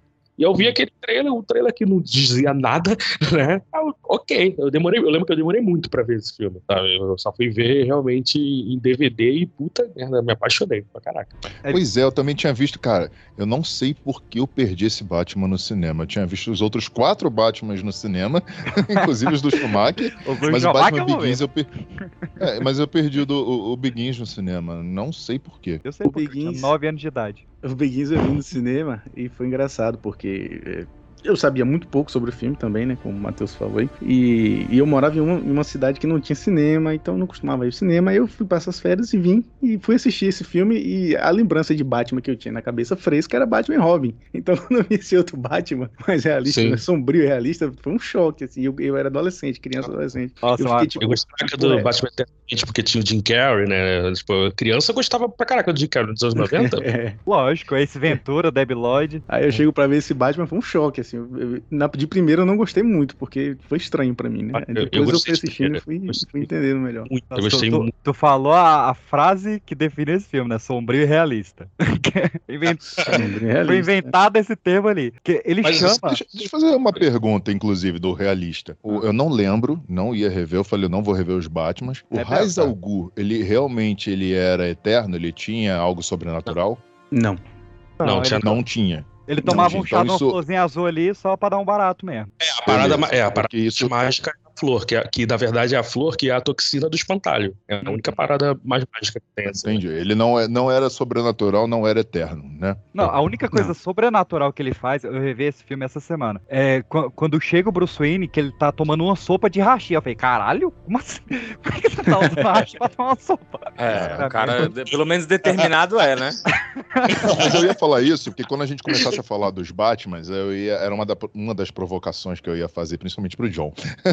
É, é, toda vez que fala, ah, o melhor filme de super-herói, o melhor filme de super-herói, e aí eu sou aquele cuzão que fala, gente, desculpa, não é um filme para você comparar com filmes de super-herói. Porque a partir do momento que você Opa. compara com filmes de super-herói, você tá extrapolando realidade. E aí, tudo, uhum. tudo que você possa ter uma estranheza, o que te trouxer mais realidade, o sombrio e realista, vai ser mais aceitável. Então ele não é um filme de super-herói porque ele não tem elementos sobrenaturais. Eu tava até esperando uhum. que o Bane fosse ter, mas ele não, não tem. Então, nos três são ótimos filmes de ação policiais, é investigação, com um herói, não um super-herói. Isso, concordo. Perfeito. É, na verdade, é exatamente dizer, isso. É um o Batman não é herói, não, né? Ah, não, é isso é, também, né? Batman is a fascist. é, exatamente. Batman é fascista. Nessa discussão. Então, então, eu quero dizer. Não, se a gente vai entrar nessa discussão aí, então eu quero dizer como o Nolan, pra, pra mim, né? Tem gente que fala que o Matt Reeves faz isso melhor, mas eu acho que, por mais que realmente o, a trilogia do Batman não seja de super super-herói, né? Que não, tem nada realmente sobrenatural, sobre-humano. O Nolan é o que melhor explica por que esse sujeito que deveria ser um sujeito ordinário, que é o Bruce Wayne, é realmente um, um herói. E, tipo assim, o Batman Begins, ele mostra isso em tudo, sabe? Ele, ele desenvolve o personagem como um, herói. E nesse sentido, sim, né? Tá, tirando talvez o Homem-Aranha, o Batman Begins e o segundo também, mas acho que o Batman Begins faz isso melhor até. Mostra realmente como o Batman é o melhor, maior herói do cinema depois do do, Homem-Aranha. Apesar de não ser um filme de super-herói, concordo contigo, Cadu, nesse quesito eu, eu, concordo mesmo. Realmente é uma briga boa, cara. Homem-Aranha do Sam Raimi contra Batman Begins, eu não sei definir qual é o melhor filme de origem de super-herói, porque os dois são geniais. Uhum. Esse aí, aí cara, novo, é difícil você é, comparar os dois, porque você tem ali o é... Homem-Aranha, que é algo sobrenatural, não existiria, entendeu? E também é um e filme mais ba... cômico também, mais, sim, mais sim. colorido, é outra época. É outra época não. O Homem-Aranha é gênero herói mesmo, né? É, ele inventa o gênero moderno de herói ali.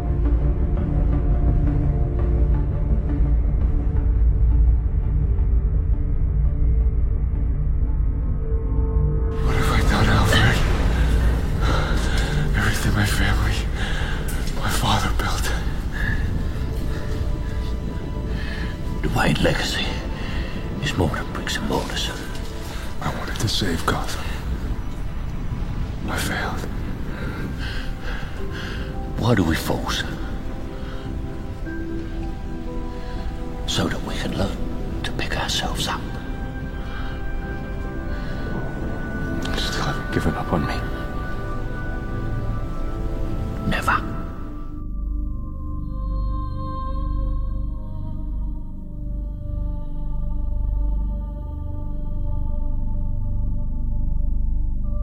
Mas, cara, o, o Nolan, ele realmente ele queria fazer um novo Blade Runner, né? Ele chama o elenco, passa o Blade Runner no cinema e fala, "Não, é assim que nós vamos fazer o Batman. Faz as primeiras parcerias da vida dele, né? A primeira vez que nós temos o Nolan com o Michael Caine, que a gente vai ver pra sempre, isso. É a primeira vez que a o gente... Han- E com o Hans Zimmer. E com Hans Zimmer também, né? Foi a primeira vez. O Michael Caine, ele quase não foi o Alfred, né? O papel, ele começou a ser filmado já com o Anthony Hopkins, mas ele saiu pra, então, Michael Caine. O Alfred ia ser o Tony Hopkins. Caraca! Tem, se não me engano, tem até cena filmada. E que- na- na- nas- na- nos primeiros testes também, quem era o Bruce Wayne, meus queridos? Era Heath Ledger. Depois entra o nosso queridíssimo Christian Bale. É, e quem fez o teste também foi o, o Oppenheimer lá, né? O Cillian Murphy, é Cillian verdade. Murphy, ele fez o teste também. O Harry Cavill também fez Ele entra o depois também, Batman também? Ah, eu já não lembro, cara. Eu sei que o Cillian Murphy não passou porque o, o Nolan falou que ele não ia esconder aqueles lindos olhos azuis atrás de uma máscara. Ele dá essa declaração. Ia ser muito esquisito. Ia ser muito esquisito. Ah, não, mas, olha só, mas o, o Christian Bale foi esquisito, realmente, né? A gente hoje, a gente associa aquela muito o Christian boquinha, Bale, aquela boquinha.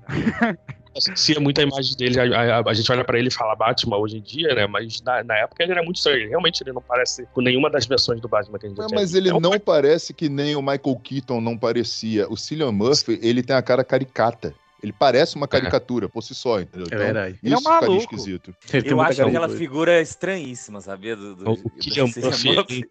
É. É o que ele entrega um Ele me espantalho deixa- assustador. Ele me deixou obcecado por ele, cara. Eu não consigo tirar o olho. É isso, ele é estranho e eu fico obcecado, não consigo parar de olhar. Isso, isso, É. isso, é, é isso mesmo. Ele, ele é, é outro que também, né? Fez três, quatro filmes com o Nolan depois. Mas o, o Cillian Murphy, ele fala, cara, eu, eu era. O Nolan fala, né? Eu era tão obcecado pelos olhos dele que eu ficava inventando desculpas no roteiro pro espantalho tirar os óculos. Você vê que toda hora ele tem uma desculpa pra tirar o óculos. Verdade, verdade, ele faz isso. É verdade. É. E, e o Christian Bale foi o primeiro ator a voltar a estrelar um filme do Nolan. o único, aliás. Estrelou quatro filmes do Nolan. Cara, é, de- ah. eu- depois do Batman, do- da trilogia, né? Eu falo, cara, esse ator, qualquer filme que ele tiver, é um filme bom. Ele só escolhe roteiro bom. Quando Christian ele tá, Bale. pode ver. Mas isso eu falei um pouquinho antes do Thor. Ah, Na verdade, eu ele já- estava se convencer que o Thor 4 seria bom. Não, o escolhe. é, quando eu- na verdade, eu vi o trailer do, do, do Thor, que tem ele, né? Aí eu falei, cara, esse filme vai ser bom. Já vou botar minha mão no Ah. fogo, porque esse ator só faz roteiro bom. Aí Quando eu escalou o e Christian Bale, eu mandei pro Anderson. Eu falei, Anderson, você não É. acredita que é que tá no Thor. Foi, a gente viu e a gente comentou isso. Aí só que. Eu me decepcionei com ele muito antes quando ele fez aquele Exterminador do Futuro. Ali eu. E, não, e quando ele fez Ele- Êxodos do Ridley Scott.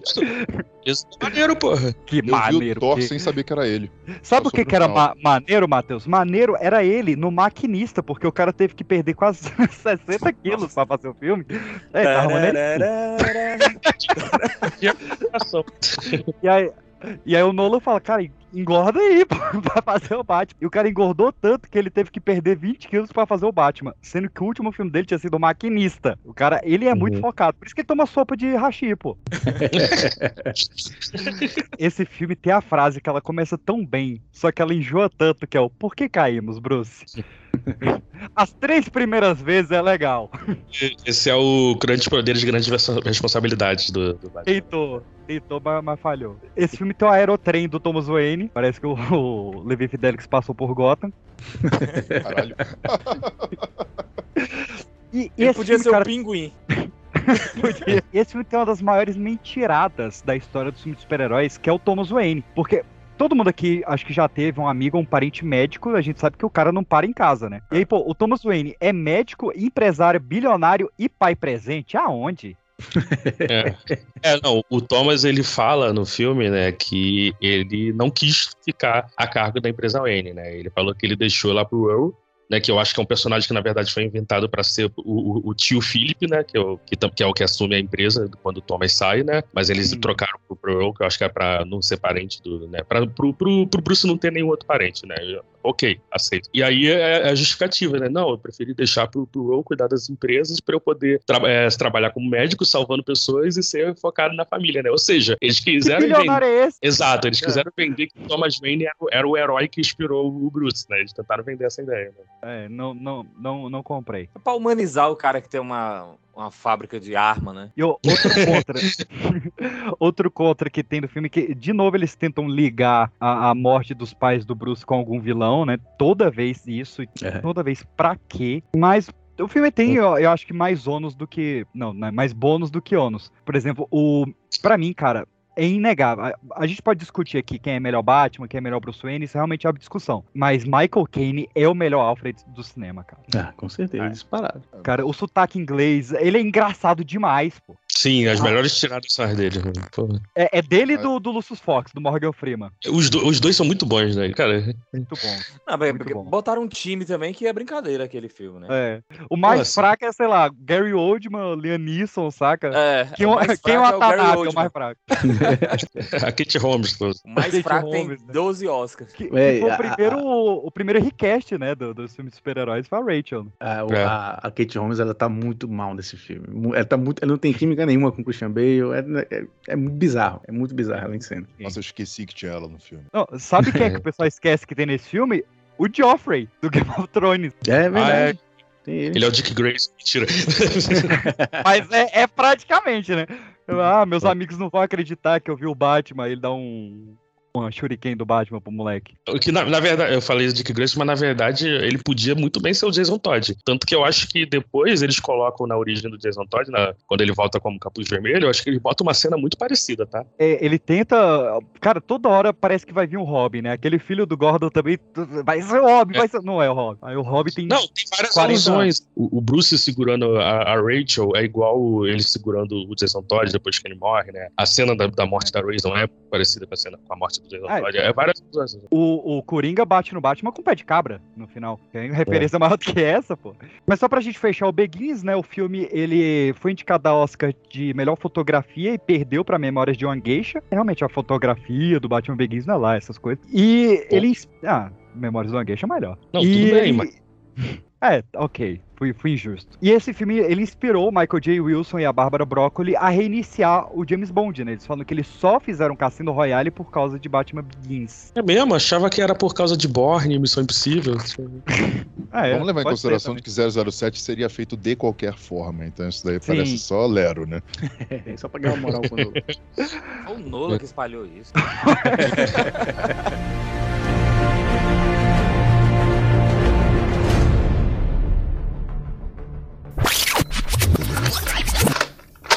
Com a facilidade em que Nolan cria laços, eles podem ser quebrados. Seja com Michael Caine, seu principal ator, seja com Hans Zimmer, seu principal compositor, ou até mesmo com a Warner Bros., seu principal produtor e distribuidor. A parceria começou lá no Insônia, com a Warner apenas distribuindo, e teve seu ápice no Batman Begins, com a primeira produção conjunta entre Nolan e a Casa do Pernalonga. Esse amor viria a acabar com o lançamento de Tenet, onde a empresa não só bateu o pé para lançar o filme no meio da pandemia, com a janela pequena de ir para streaming, como programar a estreia de outros filmes numa janela próxima. Nolan saiu da empresa e ainda buscou uma nova casa onde tinha a condição de ter 100 milhões de dólares para produzir um longa, total controle criativo e uma janela de pelo menos 100 dias sem outra estreia do estúdio. Por um acaso do destino, Oppenheimer, o filme do Nolan com a Universal Pictures, não somente estreou durante uma greve geral de roteiristas e produtores, como saiu no mesmo dia que um dos maiores sucessos da década feito por sua antiga casa, a Barbie da Warner Bros. You didn't really love him? No. That's interesting. How do you figure that? She had someone else? Someone bought her dresses, jewelry, all that shit. Hey, look around. Here, I want to show you something, see? Now you'll understand why I brought you. This is the spot where your best friend's naked body was dumped. Wrapped up in garbage bags!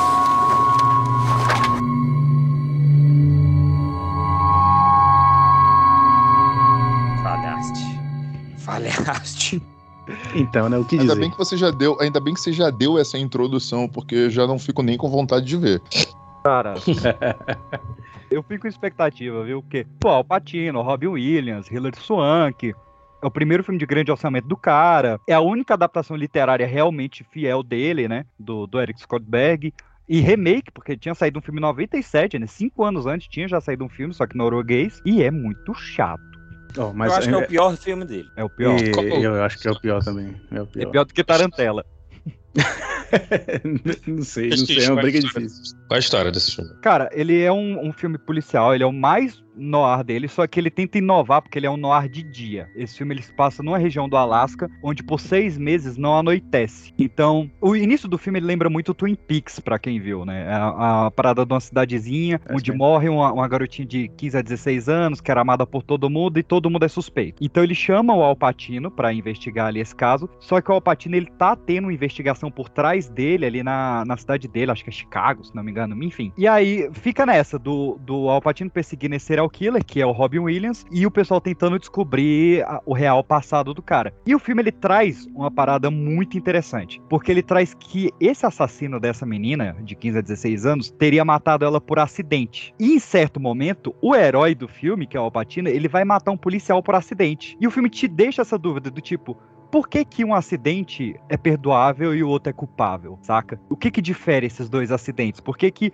um cara a gente tá a favor dele e o outro a gente tá condenando? Isso parece ser bem legal, porque ainda tem o cara que não consegue dormir porque lá não anoitece. Cara, a uhum. premissa é muito boa. Só que o filme é, é lento Muitíssimo. O, o, o rei, o Matheus, ficou todo aí. Ele, ele tá em ordem cronológica ou tá embaralhado também? Não, ele é totalmente em ordem cronológica. Cronológica. É, ele é... Ó, teria sido melhor se ele tivesse mudado na edição, né? Talvez, talvez cara é melhor. O, o filme, ele, ele também trocou protagonista, né? Ele foi escrito pro Harrison Ford, mas acabou não dando. O protagonista lembra muito do Fallen por o, o, protagonista, não, o vilão, no caso, por também ser um escritor, é novamente ele botando um escritor como assassino, acho que, né, ele tá passando uma mensagem para alguém. e, mas esse filme, cara, ele vale por uma cena, uma cena que é tá, sei lá, entre as cinco, talvez dez, mas eu vou dizer que entre as cinco cenas mais bem dirigidas da carreira do Nolan, que é a perseguição sobre o lago pulando na história de madeira. Essa cena é massa mesmo. É muito bem feito, cara. É muito bem feito. O Nolan ele sabe fazer cena de afogamento, né? Grande truque tá aí, tem Batman também. Mas essa cena de desespero, de perseguição, cara, e é dois velhinhos um correndo contra o outro, né? O Patino e o Robin Williams. Mas o filme vale por essa cena. Quem quiser ver essa cena, veja essa cena. Mas é porque ele faz as cenas de verdade, né? É, ele realmente é tão boa porque ele deve ter afogado mesmo o ator. Muito bom. Afogou o Patino. mas uma coisa que eu, que eu. Uma conclusão que eu tirei assistindo esse filme foi uma coisa óbvia, mas como o Robin Williams é um bom ator, né? Ele realmente. Ele tá bem nesse filme. Ele. É bom ator. Robin ele é um, um ator. Era um ator fantástico. É que ele fez pouco drama barra terror, thriller, assim, né? Ele fez é. esse, fez o Retrato de uma Obsessão, fez um outro menorzinho ali. E nessa ele tava na época só de comédia, né? E lança isso do nada. Bem, pra fechar, custou 46 milhões essa primeira participação dele com a Warner rendeu 113 milhões. Aí, quando a gente passa aí do Insônia, a gente tem os filmes que o Nolan tentou fazer e não conseguiu. Que ele tava nesse contrato aí com a Warner, nunca tinha visto dinheiro, deslumbrou. então, o primeiro filme que ele tenta fazer após o Insônia é um filme sobre a vida do Howard Hughes, onde ele queria porque queria o Jim Carrey no papel. O Jim Carrey tinha acabado de saltar o, o mundo de Andy, né, o Man of at the Moon, ele falou, cara, o Jim Carrey é o melhor todo mundo, ele vai fazer o Rod Rico perfeito. Só que ele entrou numa briga judicial com um cara chamado Martin Scorsese. e aí o Scorsese ganhou. Tanto é que ele né, saiu o filme do Howard Hughes, que é o Aviador, mas o Nolan ainda aproveitou todo esse estudo do Howard Hughes para fazer outro personagem que a gente fala já já. É, o Nolan, na verdade, ele já estava escrevendo, então, eles estavam escrevendo ao mesmo tempo, sem saber um ou outro que eles estavam escrevendo ao mesmo tempo a mesma história. ele Scorsese. O próprio grande truque que é lançando no mesmo ano que o Ilusionista, e eu fico, às vezes a gente até confunde o filme, sabe? Ah, é. o, o, o Ilusionista, o grande truque, Ilha do Medo e o, o Inception né? Que são dois filmes com o DiCaprio matando a mulher. É. O cara não dá sorte. E mexe com a arquitetura da mente. Aí depois ele pula para fazer o Kiss of Streets, que era uma adaptação de, de um livro que ele tava fascinado. Inclusive, o roteiro do Nolan para esse filme ainda existe, ainda está guardado na Warner. Só que nem, ninguém quer pegar essa pica para dirigir sem ser o Nolan. Imagina, né? Tu dirigir um, um, roteiro do Nolan sem ser o Nolan. Ninguém quer essa pica. E ele embarca, então, na, num roteiro para O Prisioneiro, que era um, um seriado de TV britânico de 67, meio 007, assim e tal. E ele falou: não, esse aqui eu vou fazer mesmo. Ele, ele chama o David Webb, que é o cara que escreveu uns filmes mais desconhecidos, assim, Blade Runner, Imperdoáveis, Dos Macacos, cara, bem a boca aí. E ele faz esse roteiro, só que também não vai pra frente. Porque o filme ia sair em 2008. Em 2009, lançou um filme na frente dele com o Ian McKellen e o Jim Caviezel. E ele, então, aceita a proposta da Warner. Falou, pô, já que não estão deixando fazer o filme, eu vou pegar o, o estudo de personagem que eu fiz do Howard Hughes, que é esse cara amargurado, com a perda, que se tranca numa mansão. A Warner tá me oferecendo para fazer um filme que é exatamente assim, o Sr. Bruce Wayne. Então, em 2005, ele aceita fazer Batman Begins.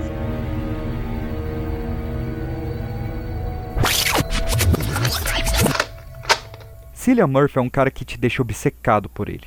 O rosto ossudo, os olhos azuis, a postura curvada e a obsessão é uma coisa que Nolan entende como ninguém. Seus protagonistas são moralmente ambíguos, ansiosos, solitários, culpados, ciumentos, gananciosos, mas acima de tudo são obcecados. Seja pelo próprio passado, pelo combate ao crime, pela esposa morta ou mesmo por ser o maior mágico de Londres. E Nolan também tem suas obsessões. Edição elíptica, iluminação tipo documentário, cenários naturais, mas principalmente o tempo. Nolan é obcecado pelo tempo. Sempre vemos relógios, conceitos de relatividade, diferença do tempo dentro da mente ou fora do planeta e até mesmo o tempo como elemento principal do roteiro. Mas onde está o tempo em Oppenheimer? Bem, o tempo está claramente.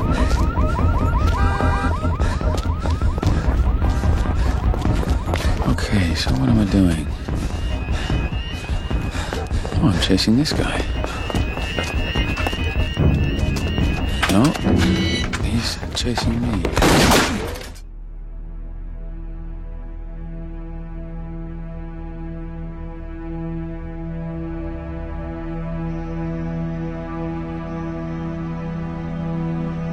Você já assistiu ele na ordem certa?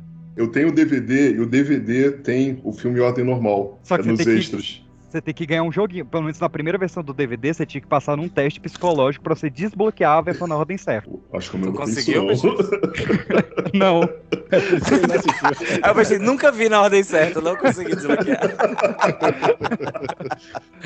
É porque né, eu, eu acho que o, o, o- você falou aí o Pulp Fiction, né? Ele só tem essa mudança de ordem, que na verdade é só uma vez, né? É só a do início que depois volta no final, que é só pra chocar mesmo. Só que o, o Amnésia, apesar de eu achar um filme superestimado, mas não quero entrar nesse assunto agora, eu acho que ele realmente ele só funciona visto dessa maneira, dessa maneira é, com a ordem embaralhada mesmo. Porque se botar em, em ordem cronológica, ele fica um filme sem graça. O, É porque só faz sentido o Amnésia. Eu, parece que o Amnésia foi. A, a coisa da Amnésia veio depois.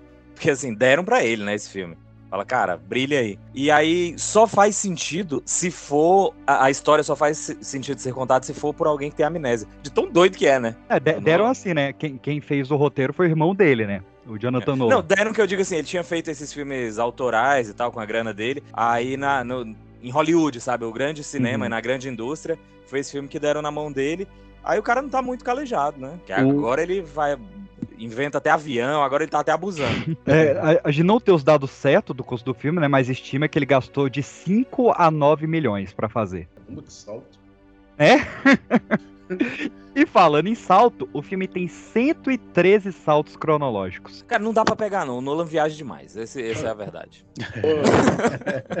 113 é o filme todo, não para. Todo corte é um tempo diferente. Uma pequena trivia, memento significa lembrança, que é exatamente o contrário do título em português. Em latim, no caso. Au, au, E é uma coisa sabe? que ele. é uma coisa que ele fica explicando o tempo todo no filme, né? Que ele não tem amnésia.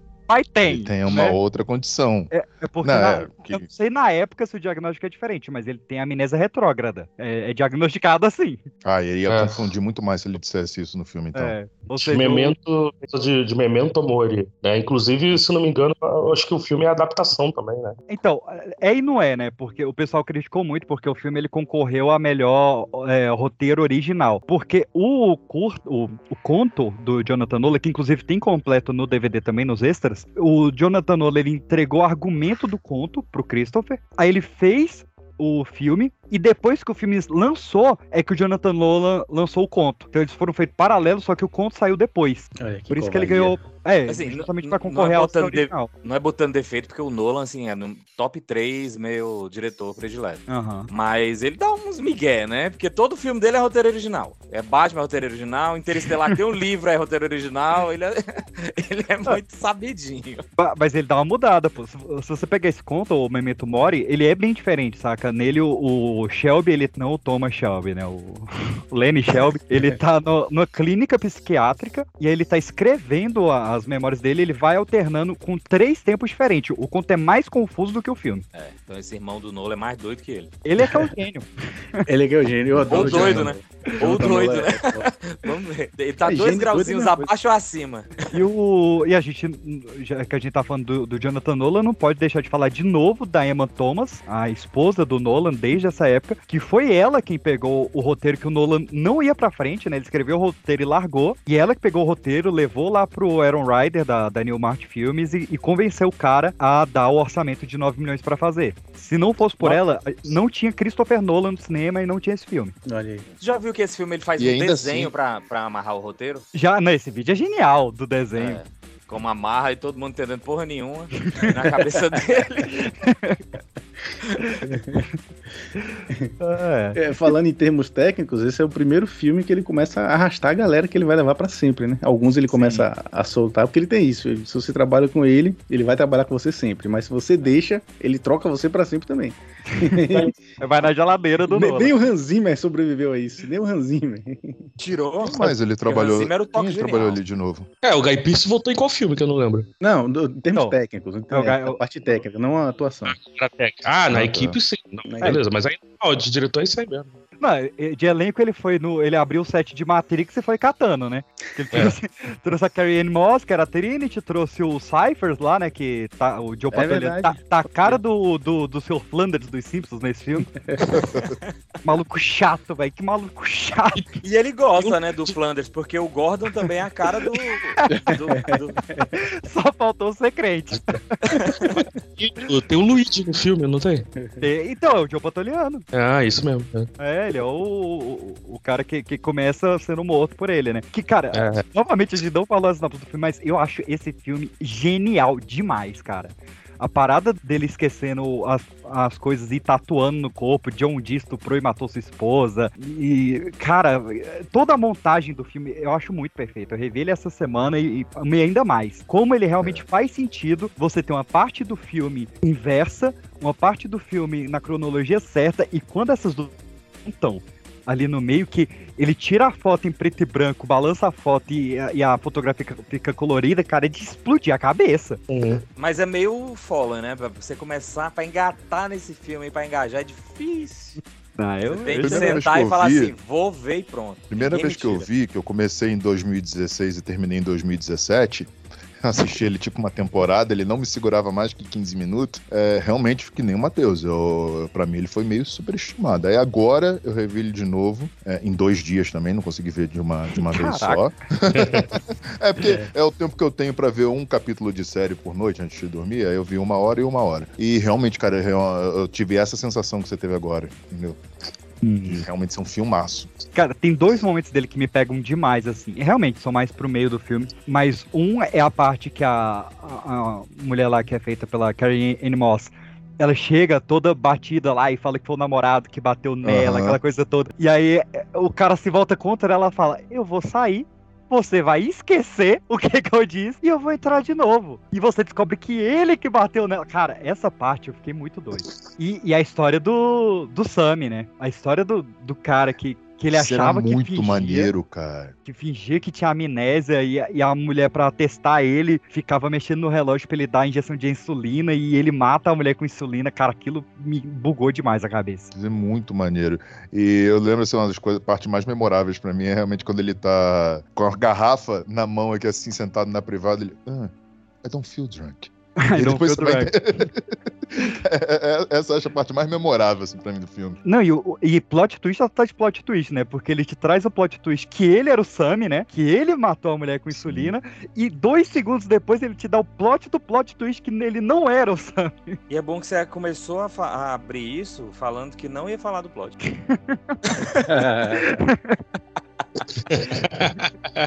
Quem assiste trás pra frente vai.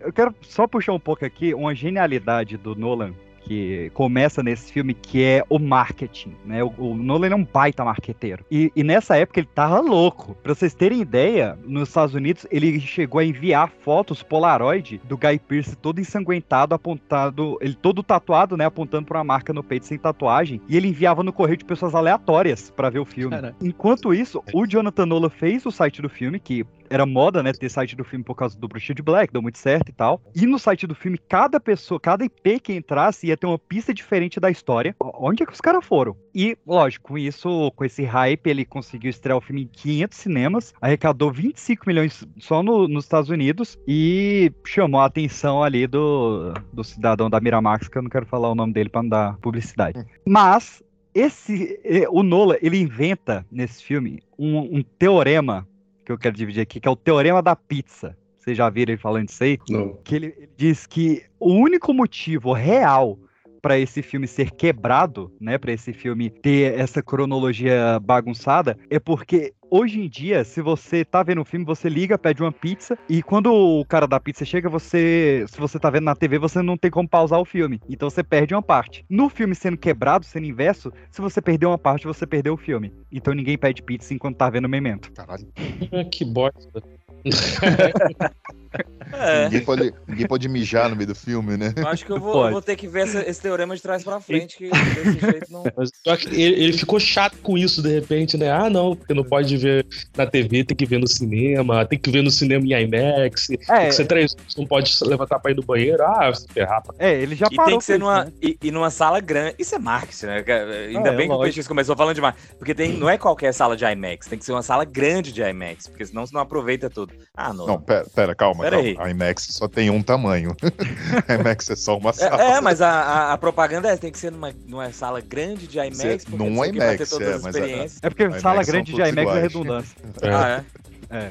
E, e, só pra fechar as trivias, né? Ele traz essa, esse John Dee porque era o nome do professor dele, que era John Glevin. Foi uma vingancinha que ele não gostava desse professor. O Sammy, do filme, que é o Tobolowski, ele realmente tem amnésia retrógrada, por isso que ele atua tão bem no filme, porque ele não tá atuando, ele tem essa doença mesmo. E o filme foi escrito para o senhor Brad Pitt, veja você. Uhum. Não, não pôde fazer o filme. Putz, imagina.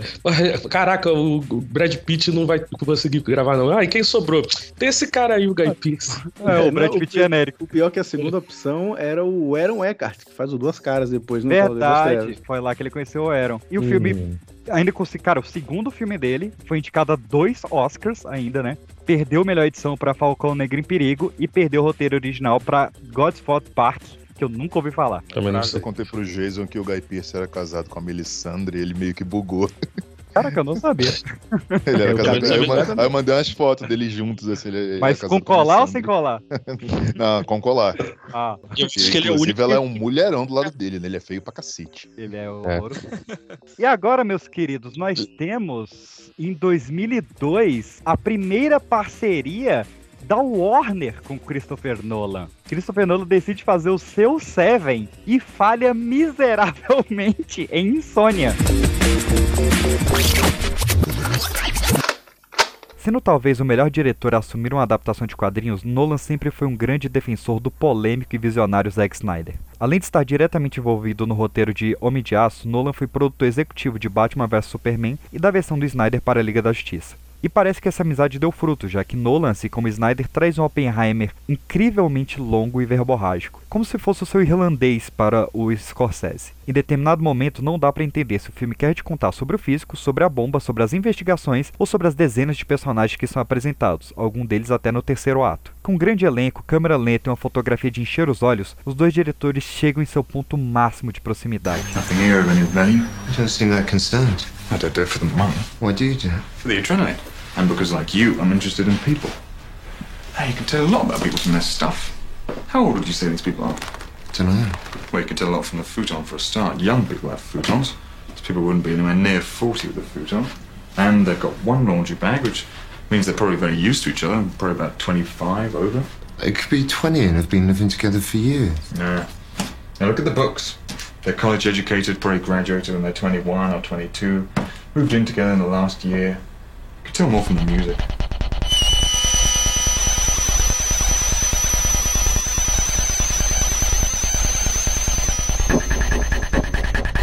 bom filme, viu? Pelo orçamento ali que ele comprava umas fitas e fazia um chá pra eles tomar, né? é um bom filme, Fallen, sabia? É melhor do que os que o, o primeiro de Hollywood aí, que eu não gosto nem do nome. Cara, eu vi, assim, foi difícil. Assim, o filme demora muito pra engrenar. Quando eu, quando eu terminei de ver, até postei no Instagram, Fit Doni tá pago, porque até o filme te capturar demora. Mas tem tudo do Nolan lá. Tem as brincadeiras com linha do tempo, linha do tempo vai volta. Tem lá a mulher que você pensa que a mulher tá, é uma pessoa legal, mas depois ela trai o cara. Tem reviravolta. Tem tudo do Nolan lá, cara. Só, só, só não tem a grana ainda para ele fazer coisas gigantescas, mas várias assinaturas dele estão lá. É bem legal. E tem dois, dois plot twists, duas reviravoltas, são bem executadas, tudo bem amarradinho. Eu gostei. Eu fiquei chocado nos plot twists me pegaram demais. Cara, É, bem a cara o que- dele o mesmo. que é ruim no início desse filme é porque você. Não, ele não tem uma apresentação de que você tem essas- esses pulos de linha do tempo e tudo mais. Então, Sim. de repente, tudo começa a acontecer muito sem lógica. Você não entende por que, que os caras estão realmente ali se unindo. Você não, entende, não- você não se importa com o personagem porque, de repente, tudo começou a acontecer em oito minutos. Entendeu? De um filme de uma hora. Ah, Mas realmente, chega no final, os plot twists, eles te intrigam um pouco mais. Mas passado da primeira metade dele é doloroso. Ah, é que a gente não deu a sinopse do filme, né? Tem gente aqui que tá ouvindo e não assistiu. Primeiro, veja, ele tá completo no YouTube, legendado, bonitinho. E ele conta a história de um escritor que ele tá mega entediado e ele não consegue desenvolver as histórias. Ele passa a seguir pessoas na rua pra buscar inspiração. E ele cria umas regras ali, né? Ah, não vou seguir duas vezes a mesma pessoa. Eu não vou seguir mulheres à noite, porque eu vou parecer um tarado. Como se ele não fosse parecer um tarado já seguindo uma vez. Ele conhece um cara que ele segue ele duas vezes e ele descobre que esse cara invade apartamentos para roubar coisas fúteis das pessoas para que essas pessoas, a princípio, né, ele traga o sentimento de perda delas, para elas passarem a valorizar algumas coisas e passarem a ver que outras coisas elas não precisavam ter.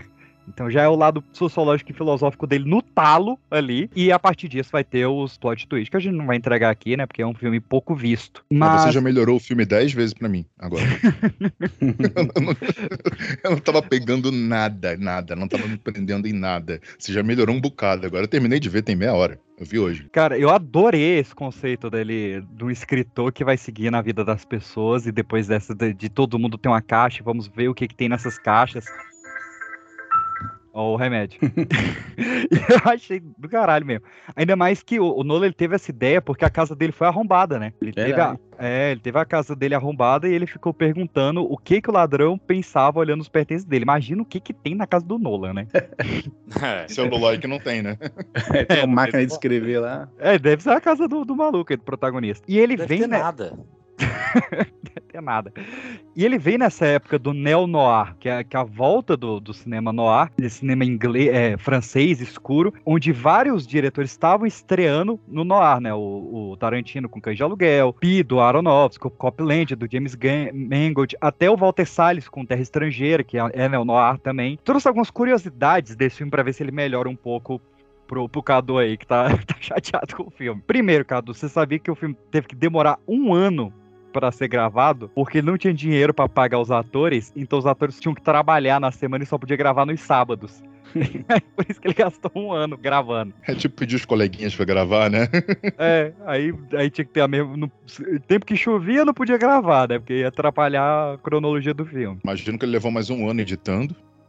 Eu não É. sei, eu acho que o filme, acho que ele tem um problema de edição. Tem ali um problema de edição. A história é boa, mas ele podia ter uma edição, sei lá, um pouco mais intrigante, principalmente de início, pra poder te segurar ali. Eu vi, eu vi só obrigatoriamente pra, por causa do programa, cara. Não teria sido um filme que eu teria visto nunca mesmo. Hoje eu vou ver Following. Inclusive, quem faz a edição do filme, a edição, a filmagem, faz tudo é o Nolan. O Nolan dirige, ele filma, edita. É. Só quem editou foi a mulher dele, né? A Emma. É porque mulher ele realmente não, não tinha grana nenhuma. Ele é preto e branco porque não tem grana, porque né, mudar, É. não, tinha, não, era- não era de estúdio, né? Era ele mesmo gravando no meio da rua. Vamos, fi- vamos fingir que era estética no ar, né? É, ele, ele usou em preto e branco porque É, ele filmou vamos levar em dia, consideração que em 90, 98 deve ser mais difícil fazer algo preto e branco do que colorido, né? Pois Não, é. pior Mas que não. por, Ele por conta da iluminação, que ele não tinha continuidade de iluminação. É, não tinha continuidade de luz, aí tive Hum. preto e branco pra disfarçar. A arma que eles usaram né? no filme foi porque não tinha grana. Eles... Ele queria fazer uma pistola, não deu um martelo.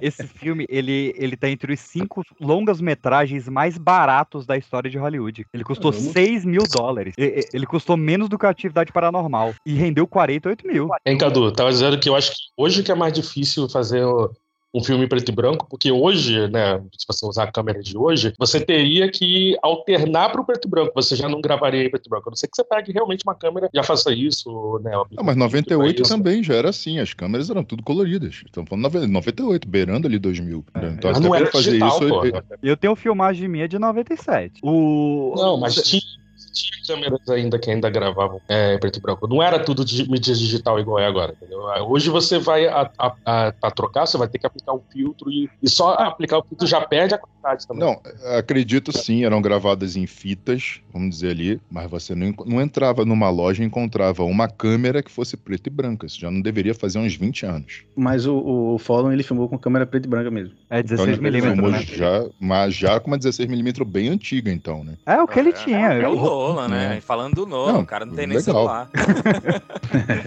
Você falou que o o filme ele já estreia isso do, do salto do tempo, né? Da cronologia misturada. O filme ele tem 31 saltos de história em uma hora de filme. Eu acho que a gente não deveria gastar 31 minutos nesse filme. Já passar pro próximo. Só pra fechar, falar um pouco do elenco desse filme rapidamente, que esse filme ele, ele previu muita coisa do Nolan, né? Inclusive o apartamento do cara tem um adesivo do Batman na porta, que eu achei maravilhoso. E É. o, pessoal vai tão. Os fãs do Nolan são realmente malucos, né? O pessoal fala, não, tem um adesivo do Batman e ele bate três vezes, porque vão ser três Batman. Ah, Caraca. E a última pancada é meio xoxa. Fraca. Foi isso que ela Bate a primeira, ok, a segunda maior e a terceira ele tá sem graça. O outro Feldor, a terceira de... costuma falhar. Mas o, e- o elenco desse filme, ele tem o Alex Hall, que faz o Cobb, que é o único filme que esse cara fez na vida. Ele desistiu de ser ator. Tem o Jeremy Talbot, que a gente já falou, que ele fez o curto que a gente falou, né? O Doodle Bug. Ele faz uma ponta no Tenet e no Batman Begins. A loira Ah. do filme, não tem nome, né? É, o homem, a loira, o ladrão. A loira, ela faz tanto uma ponta no Batman Begins quanto no The Crown também. Tem o tio do Nolan, que é o John Nolan, que ele faz tanto Batman Begins, Dark Knight Rise, Dunkirk e faz o policial no Following. Mas eu quero puxar aqui o senhor Dick Bratzel, que ele é um dos barmans mais famosos do mundo. Ele é o careca do Following, saca? O nome do, o nome do cara é o careca no filme. E esse cara foi o inventor do Espresso Martini, que é um, louco. um dos drinks mais tomados nos Estados Unidos. Tipo, ele é o barman ali de, de Nova York. Ele era, né? Ele faleceu em 2016. Avançando, meus queridos, eu, eu não gosto de comparar, acho feio comparar, mas eu quero trazer uma rápida comparação do Nolan com o senhor Tarantino. Hum, dá. Eu vou ter bastante cuidado. Eu sei que o É, programa é do Nolan. Olha o terreno que você tá pisando.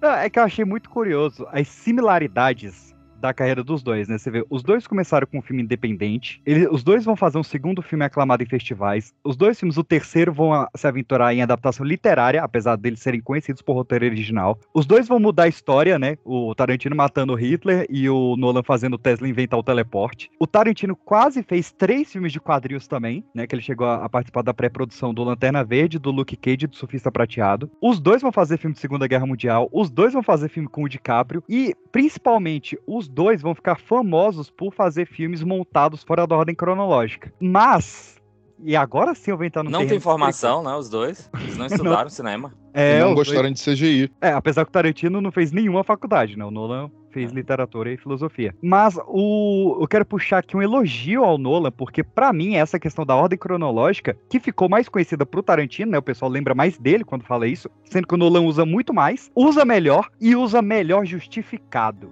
Eu vou largar aqui, porque Kill Bill e Pulp Fiction até faria sentido na ordem cronológica, mas Memento de 2001 só faz sentido de trás pra frente.